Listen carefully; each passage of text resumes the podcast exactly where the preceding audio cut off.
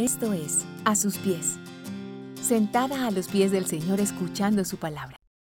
Refleja su luz. La escotofobia, o miedo irracional y extremo a la oscuridad, es un trastorno común en los niños y también en muchos adultos. Aunque quizá muchas de nosotras no lo suframos, sí es muy común que las madres recomendemos a nuestros hijos, al punto de sonar a cantaleta, que eviten a toda costa pasar por lugares oscuros. Esto cobra mayor importancia cuando vemos las estadísticas y notamos cómo en la noche y en sitios solitarios se perpetran homicidios, violaciones, robos, prostitución, infidelidades, violencia, borracheras y toda clase de desenfrenos. Porque al parecer la oscuridad atrae y motiva ciertos actos dañinos para los seres humanos. El apóstol Pablo en la carta a los Efesios menciona el tema de la oscuridad y pide a los creyentes que la eviten. ¿Pero acaso se refiere Pablo a eludir los lugares oscuros? Él dice, porque ustedes antes eran oscuridad, pero ahora son luz en el Señor. Vivan como hijos de luz. Efesios 5.8. Y en los versos 11 y 12 los exhorta nuevamente. No tengan nada que ver con las obras infructuosas de la oscuridad, sino más bien denúncienlas, porque da vergüenza aún mencionar lo que los desobedientes hacen en secreto. En primer lugar, el apóstol Pablo menciona no que nosotras antes de Cristo estábamos en la oscuridad, sino que éramos oscuridad. ¿Qué está queriendo decir el apóstol Pablo con semejante afirmación?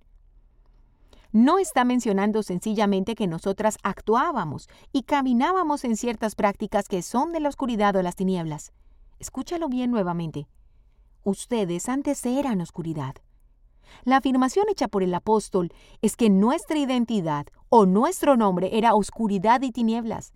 Por tanto, lo natural de tener esa identidad era cometer los actos que corresponden a ella, viviendo alejados de Dios y controladas por nuestra carne y nuestros impulsos.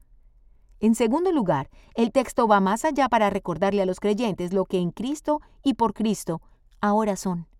Pero ahora son luz en el Señor. Todo aquel escogido por Cristo y llamado por Él debe estar consciente que ya no es oscuridad ni tinieblas. Ahora se le ha dado una nueva identidad, luz en el Señor. Cuando la gracia eficaz llama a una mujer, inmediatamente la convierte en una nueva mujer con un nuevo nombre, luz en el Señor. Luego de que Pablo explicara ese cambio de identidad, les pide a los hermanos vivir como hijos de luz, es decir, vivir de acuerdo con la nueva identidad, reflejando la luz de Cristo. Por nuestro nuevo nombre en Cristo, se nos ha habilitado para practicar una nueva conducta y un estilo de vida diferente que imita el carácter de santidad de nuestro Padre Celestial. Todas las bendiciones espirituales que hemos recibido en Cristo ahora determinan y posibilitan nuestro caminar y permite que nuestros actos honren a nuestro Padre. Vivir en la luz es caminar en integridad, es ser lo mismo en todas partes, y se nos anima al enseñarnos sobre el fruto que trae la luz de Cristo, bondad, justicia y verdad. No sé cuántas mentiras has estado creyendo sobre tu identidad. Por eso Pablo te recuerda hoy tu nuevo nombre, luz en el Señor. Dios ha hecho resplandecer su luz, es decir, a Cristo, quien dijo, yo soy la luz del mundo. El que me sigue no andará en tinieblas, sino que tendrá la luz de la vida.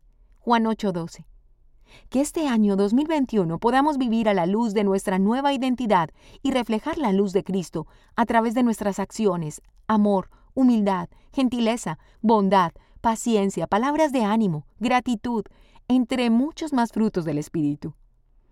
Empieza a caminar como lo que eres, una hija de Dios, luz en el Señor, apartada para toda buena obra por su gracia. Esa es tu nueva identidad.